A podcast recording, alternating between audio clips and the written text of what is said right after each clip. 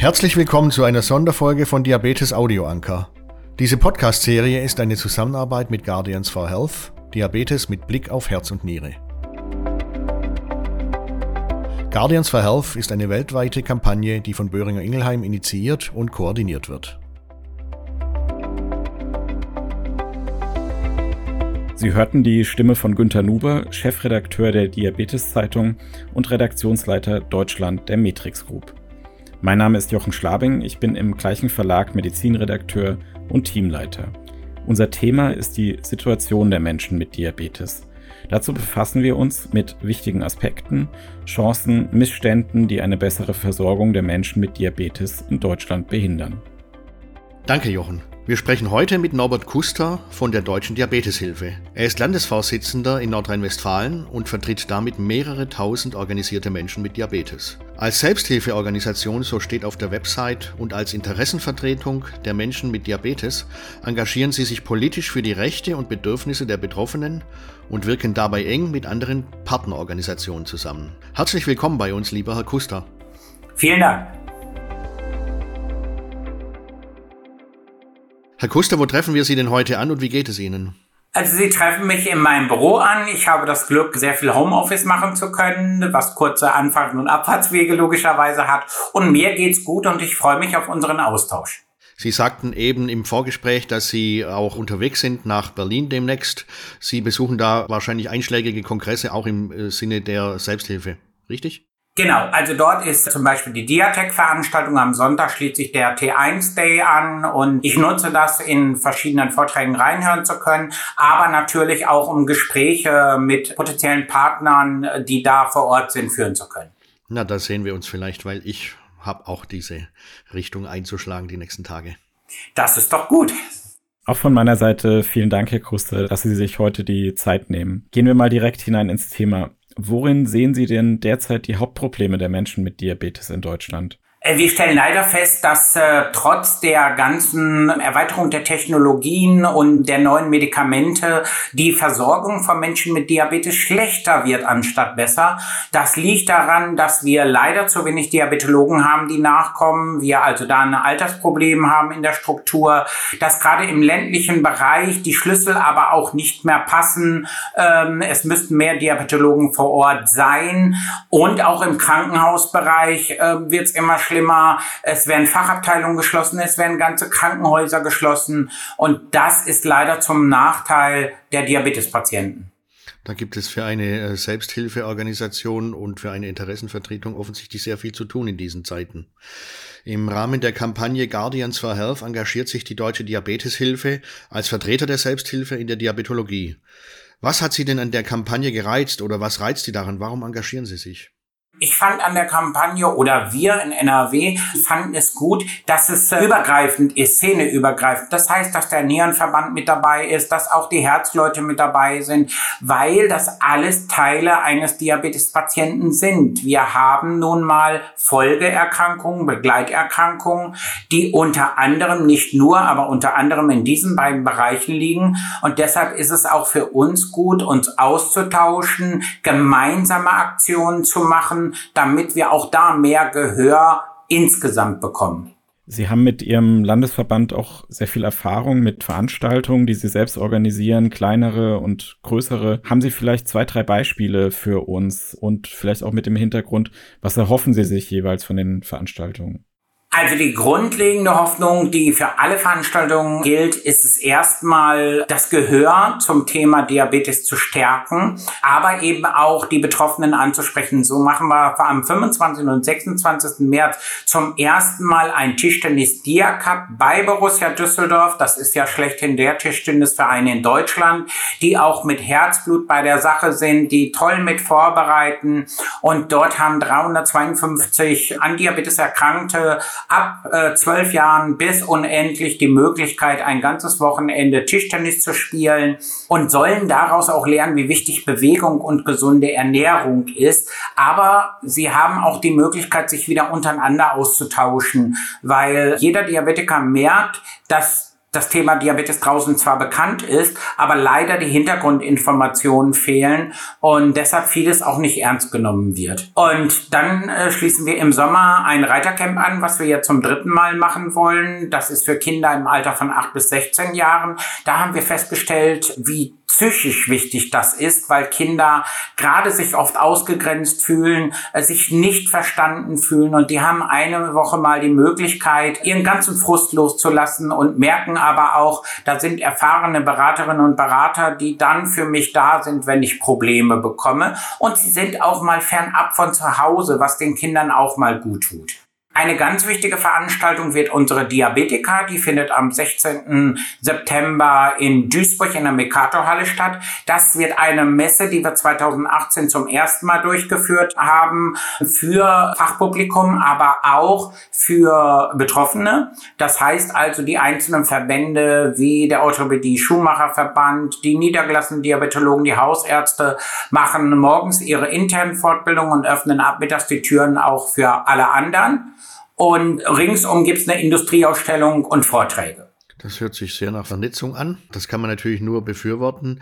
Ich würde mal gerne wissen, wenn Sie genau 352 Teilnehmende haben beim Tischtennisturnier und auch Vorstellungen, wie viele zum Reitercamp kommen oder auch zu Diabetika. Wie viele Menschen sind denn bei Ihnen organisiert in Ihrem Landesverband in Nordrhein-Westfalen?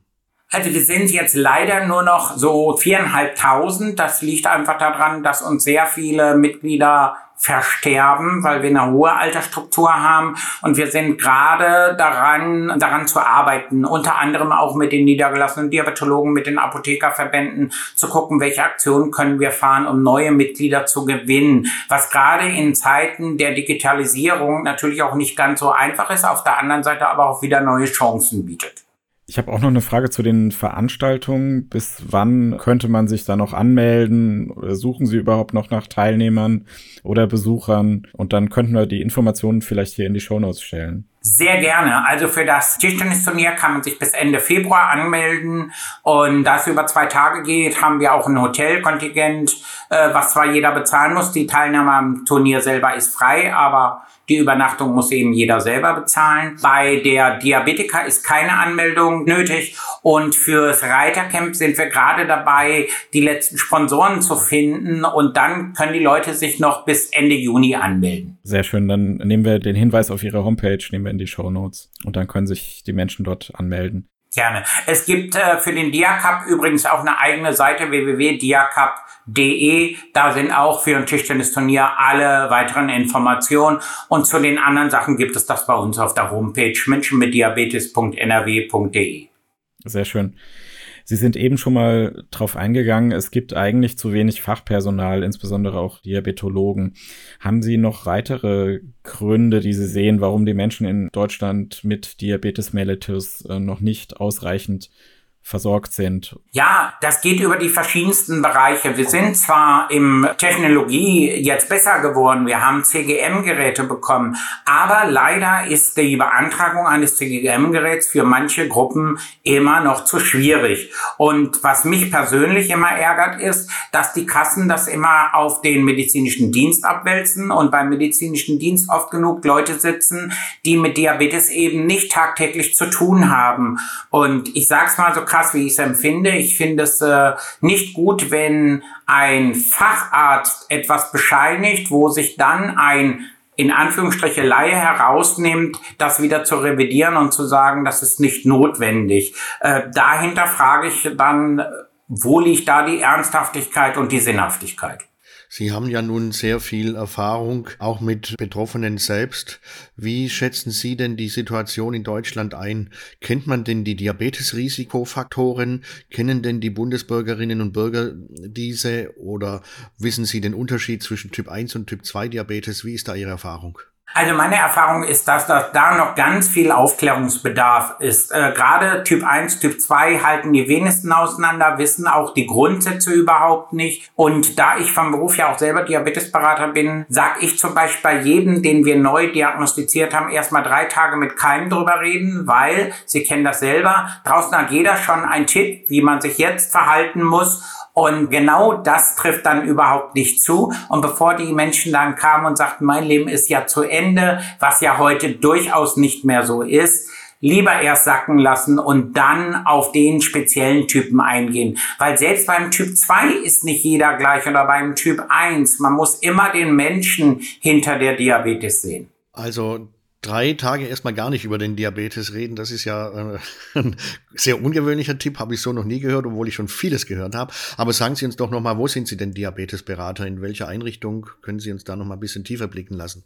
Gerne. Ich habe also in der Praxis gearbeitet, allerdings nur bis zu dem Zeitpunkt, äh, zu dem ich die Geschäftsführung hier übernommen habe bei der Deutschen Diabeteshilfe. Gehe jetzt aber gerne noch in die Praxen, tausche mich aus, auch mit unserem Diabetologen, weil ich ganz gerne so am Zahn der Zeit bleiben möchte und auch nicht ganz ähm, so die Abläufe aus den Augen verlieren möchte, weil das, was wir machen, wir können nur begleiten. Wir dürfen ja keine Rechtsberatung oder medizinischen Beratungen machen, was auch gut ist.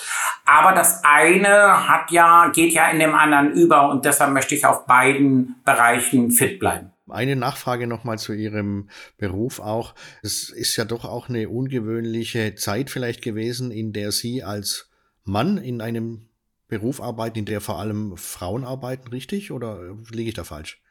Nein, da liegen Sie konkret richtig. Also wenn ich auf Fortbildungen war, dann haben manche Ärzte einfach gestaunt und waren freudestrahlend, dass endlich auch mal ein Mann drin sitzt. Und ich habe komischerweise das Glück, dass hier im Kreis Borken einige Männer tätig sind, aber in den anderen Kreisen kann man sagen 80 Prozent Frauen, 20 Prozent Männer. Beim Nicht-Gendern hat man Sie also die letzten zehn Jahre meist vergessen. Man hat ja meistens von Diabetesberaterinnen gesprochen und da waren Sie da nicht dabei. Genau. Also ich habe auch oft meinen Finger gehoben, muss ich ganz ehrlich sagen, wenn es dann hieß, die Beraterinnen sind ja alle wieder da und dann habe ich gesagt, da fehlt mir was, ich bin Berater. Und ähm, dann wurde das natürlich auch sofort korrigiert, aber man sah eben an diesen Sachen, dass wir in der Minderheit sind, gar keine Frage. Aber das hat auch Gründe, Herr Nuber. Wenn man also sieht, dass der Beruf keinen eigenen äh, Gehaltsrahmen hat, dass der Beruf aber auch gar nicht so beworben wird, wie soll ich da diesen Beruf attraktiv hinkriegen. Dann kommen noch die Arbeitszeiten in Kliniken dazu. Wir müssen ja auch äh, zu Recht äh, Punkte nachweisen in Sachen Fortbildung.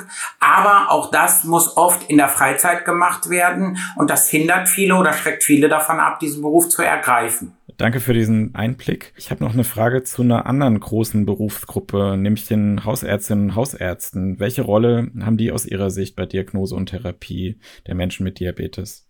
Die Hausärzte haben eigentlich nach meiner Meinung die allergrößte Rolle, weil jeder Patient erstmal oder jeder Betroffene erstmal beim Hausarzt ist. Er kommt ja nicht automatisch zum Diabetologen, sondern der Hausarzt muss bei irgendeiner Untersuchung feststellen, dass der Langzeitwert zu hoch ist oder dass meinetwegen auch der Kurzzeitwert gerade aufgefallen ist und dann muss ja erstmal geguckt werden, was ist es denn für ein Typ? Früher konnte man also wirklich sagen, oder wurde ja auch oft gesagt, bis zu einem gewissen Alter giltst du als Typ 1, danach giltst du als Typ 2. Das hat sich ja inzwischen auch massiv geschoben, so dass man da auch weitere Untersuchungen machen muss. Und ich würde mir wünschen, dass die Hausärzte sich viel, viel mehr mit dem Thema Diabetes befassen, weil wir feststellen und ganz oft hören, dass selbst das DMP-Programm angeboten wird, aber nicht regelkonform durchgeführt wird. Und wenn das schon ein Schwachpunkt ist, dann möchte ich nicht wissen, wie ist es in Ernstfällen zu handhaben.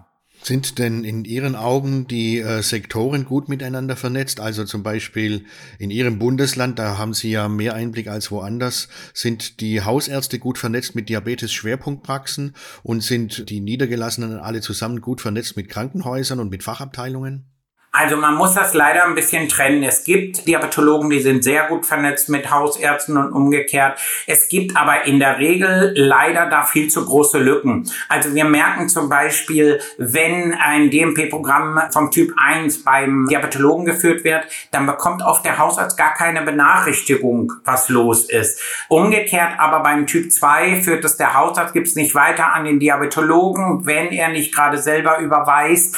Äh, da wünschen wir uns viele viel mehr Austausch und Sie, wir sprechen jetzt ja zum Beispiel nur vom äh, DMP-Diabetes. Aber zum Beispiel, ähm, das ist im Moment ja bekannt, ich habe vor zwei Jahren Herzinfarkt gehabt, bin seitdem ja auch im DMP-KK. Das heißt, das führt der Kardiologe.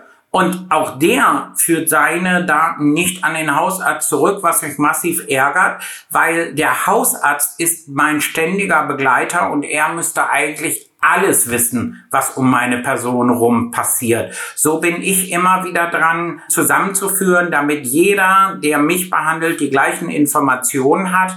Und das ist mühsam. Und wenn ich dran denke, dass wir jetzt auch noch das neue Programm DMP bekommen sollen, was wieder jemand anders wahrscheinlich dann führt, ja, das äh, bedeutet für mich einfach, die Politik und die Kassen müssen handeln, um da Dinge zu verbessern wir hören das immer wieder, dass eigentlich diese Netzwerke nur dann funktionieren, wenn sich die Leute sowieso schon gut miteinander verstehen und, und gut miteinander auskommen. Aber das ist halt ein regelhafter Austausch, dass es da oft hängt. Wir hatten vorhin gefragt, kennen denn die, die Menschen in Deutschland die Risikofaktoren?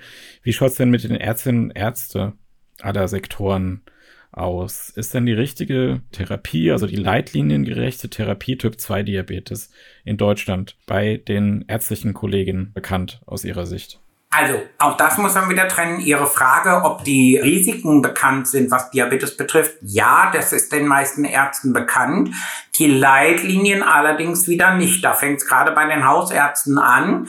Das muss man auch teilweise verstehen. Ich habe mir die selber mal durchgelesen und wenn sie wissen, wie viele Seiten das sind, dann frage ich mich natürlich, wann die Ärzte diese Zeit sich nehmen sollen, weil Diabetes eben nur ein Teil eines Hausarztes ist. Das muss man ja fairerweise sagen. Nichtsdestotrotz sage ich mir, wer sich dafür entscheidet, ein DMP-Programm durchzuführen, für das er ja auch honoriert wird, der muss sich irgendwie auch die Zeit nehmen, die Leitlinien durchzusehen und dann auch leitliniengerecht zu behandeln. Und wenn wir unsere Betroffenen fragen, wirst du regelmäßig, werden deine Füße kontrolliert, wirst du zum Augenarzt geschickt, was wird sonst noch gemacht, wird, wenn die Blutuntersuchung gemacht, dann erfahren sie so erschreckende Sachen, dass ich also wirklich manchmal hinterfrage, warum der oder die Ärztin dieses Programm überhaupt durchführen. Und natürlich ändern sich die Leitlinien ja auch immer wieder, zum Beispiel was die Medikation angeht. Ja, also Insulin hat heute zum Beispiel einen anderen Stellenwert beim Typ 2 Diabetes als noch vor fünf Jahren. Ja. Gerade das finde ich auch das Spannende. Wir entwickeln uns weiter und wir bekommen ja immer neue Erkenntnisse. Und da müssen die Leitlinien logischerweise auch angepasst werden. Was ich in Deutschland nur vermisse, ist, bei uns dauert das alles zu lange. In dem Moment, wo es neue Leitlinien gibt, könnten die eigentlich schon wieder korrigiert werden, weil man schon wieder neue Erkenntnisse hat. Und ähm, da weiß ich nicht, wie man das auf Dauer machen will. Wir hinken immer hinterher. Nun haben Sie selbst ja schon erzählt, dass Sie in der Selbsthilfe arbeiten, aber natürlich auch als Diabetesberater äh, ausgebildet sind. Sie selbst haben aber, denke ich, in Ihrem Umfeld oder auch persönlich noch mehr Erfahrung mit Diabetes. Wollen Sie uns da noch teilhaben lassen? Gerne. Also ich selber bin äh, Typ 1 Diabetiker, habe einen LADA, das heißt also den Typ 1 im Erwachsenenalter bekommen. Und auch bei mir war es so, dass äh, im ersten Jahr man vermutet hat aufgrund meines Alters, dass ich und weil ich Übergewicht habe, dass ich Typ 2 bin, sich nur gewundert hat, dass eben orale Medikamente nicht geholfen haben. Und ich dann dankbar war, dass in einer Klinik endlich mal der Test gemacht wurde und die gesagt haben, hm, du bist gar kein Zweier, wir müssen auf Insulin stellen, du bist ein Einser. Das hat mich auch dazu bewogen, die Zusatzausbildung zum Diabetesberater zu machen, weil ich mich damals so ein bisschen alleine gelassen gefühlt habe. Keiner hat so richtig Zeit für einen, du hast aber tausend Fragen, dir gehen so viel Gedanken durch den Kopf und dann habe ich gedacht, ja, da kannst du ein bisschen was dran ändern, weil du vielleicht dir dann etwas mehr Zeit nimmst. Das ist zwar auch, muss man sagen, Wunschdenken, weil auch in Praxen und Kliniken kann man nicht einfach entscheiden, ich nehme hier zwei Stunden für einen Patienten ähm, nichtsdestotrotz kann man aber dann sagen, okay, ich helfe dir nochmal am Rande oder wir telefonieren nochmal. Man kann vieles bewegen. Wann war das denn, wenn ich nochmal nachfragen darf? Wann hatten Sie Symptome? Wann war die Diagnose? Also meine Diagnose hat man äh, mit dem 29. Lebensjahr gestellt. Das heißt, es ist jetzt 30 Jahre her. Für mich war es jetzt nicht ganz so niederschmetternd, alleine weil ich es ja vom Beruf des Krankenpflegers kannte. Aber meine Frau hat schon viel, viel länger Typ 1 Diabetes und da ich gesehen habe, wie sie damit klarkommt, war das für mich jetzt nicht so niederschmetternd. Nichtsdestotrotz, auch bei mir haben sich Dinge verändert, sein Leben verändert sich. Man muss umstellen, man muss gucken, wie man es weiter angeht. Da war auch dann, wie kannst du im Beruf damit weiterleben und und und. Da kamen also ganz viele Fragen auf. Ähm, und Da war meine Frau sogar im Moment nicht die richtige Ansprechpartnerin, weil sie das natürlich aus ihrer Sicht dann gesehen hat, was ich auch verstehe, ähm, aber was jetzt nicht auf mich zugeschnitten war, muss man ganz ehrlich sagen. Hat man denn als, als Ehepaar, beide mit Insulintherapie, hat man da Selbstironie? Passieren da witzige Dinge? Bekommen Sie ab und zu gleichzeitig oder versetzt Alarminformationen? Ich weiß nicht genau, welche Diagnostika Sie verwenden. Das ist in der Tat, äh, kann das witzig sein, weil wir haben beide ein CGM-Gerät. Allerdings, ich habe Pumpe, meine Frau noch nicht. Jetzt ist sie aber so weit, dass sie sich eine verordnen lassen will. Aber wenn nachts unsere Geräte schellen, dann muss man wirklich erstmal gucken, wessen Gerät schellt jetzt eigentlich. Und äh, es ist auch schon vorgekommen, dass ich meine Frau geweckt habe, um dann zu merken, das war doch meins. Aber das nimmt man dann wirklich mit Humor, weil man einfach sagt, ja, da, da weiß man auch, dass es eine Lebensqualität hat, weil diese Geräte, klar nervt das, wenn ein Gerät einen aus dem Tiefschlaf holt, dann ist man mit Sicherheit nicht gerade glücklich. Aber es, es dient ja meinem eigenen Schutz weil in dem Moment sagt es mir, ich bin viel zu hoch oder viel zu tief und ich kann eben was dagegen tun.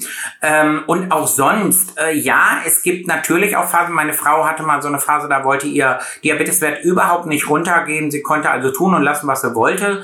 Und da hat sie natürlich auch äh, hinterfragt, warum sie überhaupt noch spritzt und ähm, man kann das doch ganz sein lassen. Und dann ist es natürlich schwer, dagegen anzugehen und sie zu ermuntern und zu sagen, hör mal, äh, auch das kriegen wir wieder hin, haben wir zwar, aber das kommt natürlich auch bei der eigenen Ehefrau nicht so an.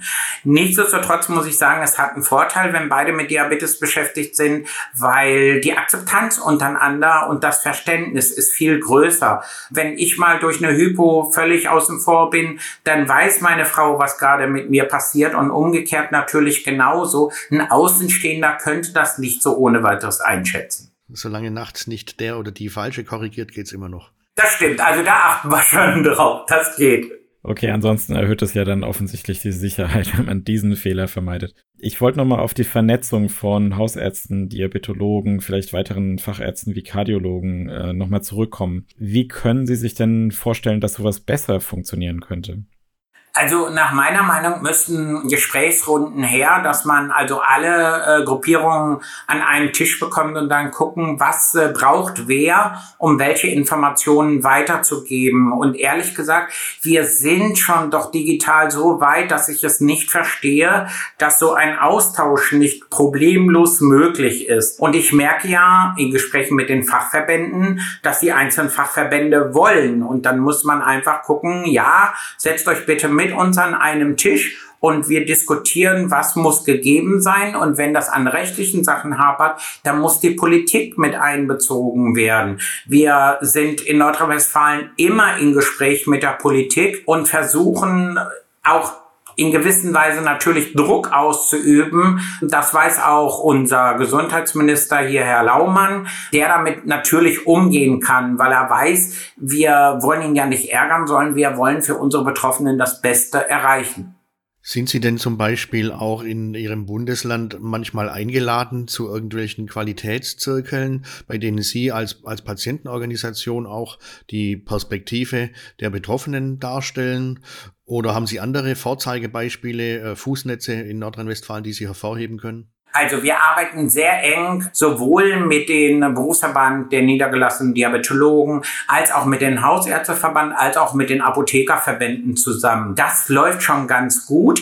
Auch bei manchen Politikern läuft. Jetzt muss man manche in Anführungsstrichen setzen, weil es gibt immer welche, die sich nicht mit uns auseinandersetzen wollen. Was uns fehlt, ist trotz alledem dieses komplette Miteinander, dass man in regelmäßigen Abständen, ich sage jetzt mal einfach einmal im Quartal oder wie man auch immer das machen will, sich wirklich zusammensetzt, austauscht und die Dinge bespricht und aber auch mal ruhig sagen kann, hier drückt der Schuh. Und was Sie angesprochen haben, Herr Nuber, das ärgert uns ähm, sehr stark, dass es oft erst im Nachhinein soweit ist, dass die Selbsthilfeorganisation gefragt wird. Und wir wünschen uns bei vielen Dingen frühzeitig mit einbezogen zu werden, weil ich glaube, wertvollere Informationen als die von uns kann man gar nicht bekommen.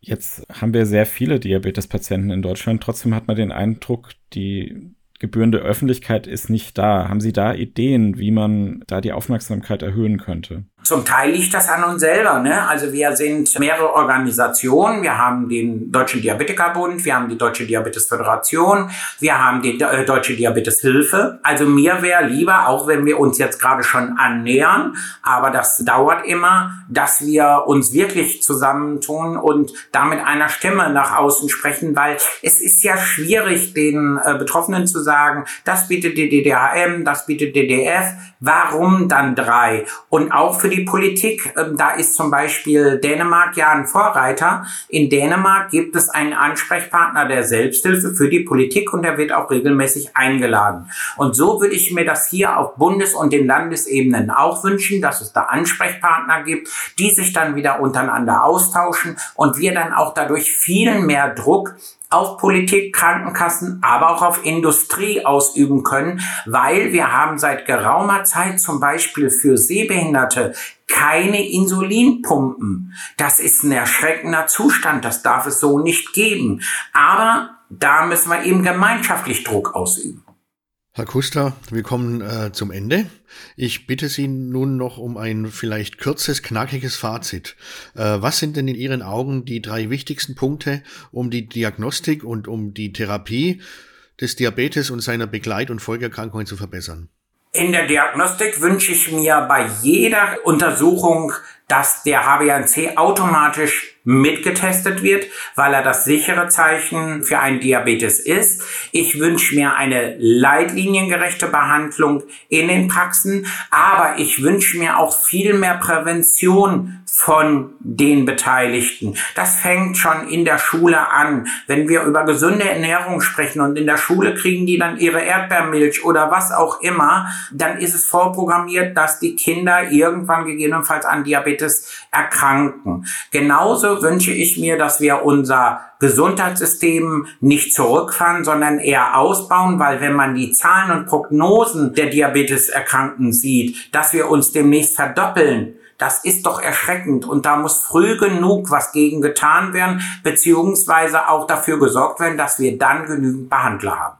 Herr Kuster, herzlichen Dank für das interessante und sehr kurzweilige Gespräch, für die Einblicke in die Arbeit der Selbsthilfe zu diesem wichtigen Thema, dem Diabetes. Vielen herzlichen Dank. Auch von meiner Seite vielen herzlichen Dank, lieber Herr Kuster. Danke Ihnen für das offenes Ohr.